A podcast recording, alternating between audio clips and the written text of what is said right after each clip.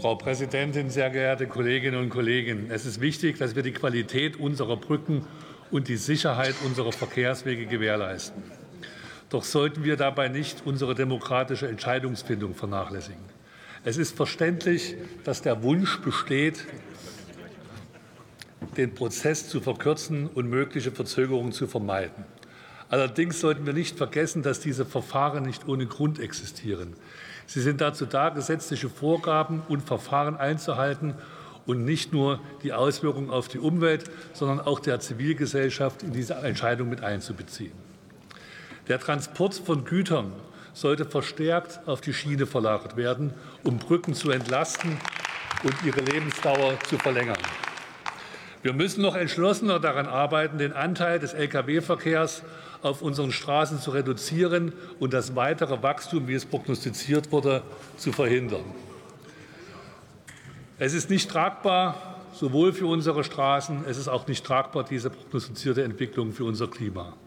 Jede zerstörte Brücke bedeutet nicht nur enorme finanzielle Belastung, sondern auch eine erhebliche Beeinträchtigung des Lebens vieler Menschen. Durch das LNG-Gesetz der Ampelkoalition wurde das Tor zur Umgehung von Umweltverträglichkeitsprüfungen geöffnet. Dies hat zur Folge, dass wir uns nun damit auseinandersetzen müssen, an welchen Stellen diese Prüfungen weiterhin durchgeführt werden sollen und wo nicht und in welchem Zeitraum. Die Union nimmt hier die Rammetalbrücke zum Auslöser für eine Diskussion über verkürzte Planungs- und Genehmigungsverfahren, die sie jedoch auf alle Bundesfernstraßen ausdehnen möchte. Wir sind der festen Überzeugung, dass eine solche Beschleunigung im Sinne nachhaltiger Verkehrspolitik nicht notwendig ist. Anstatt auf den Ausbau von Autobahnen und Brücken zu legen, sollten wir alternative und umweltfreundliche Lösungen fördern, um den Bedürfnissen unserer Gesellschaft, des, der Umwelt und des Klimas gerecht zu werden. Es geht um mehr als nur um Papierkram und Formalitäten.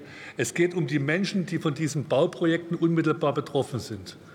Und was passiert, wenn man diese, diese Rechte begrenzt? Es entsteht eine gefährliche Kluft, es entsteht eine gefährliche Kluft zwischen denjenigen, die die Entscheidung treffen und denjenigen, die von den Entscheidungen betroffen sind.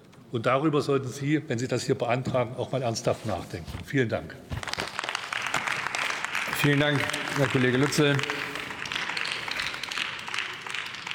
Nächster Redner ist der Kollege KW Mansouri, SPD-Fraktion.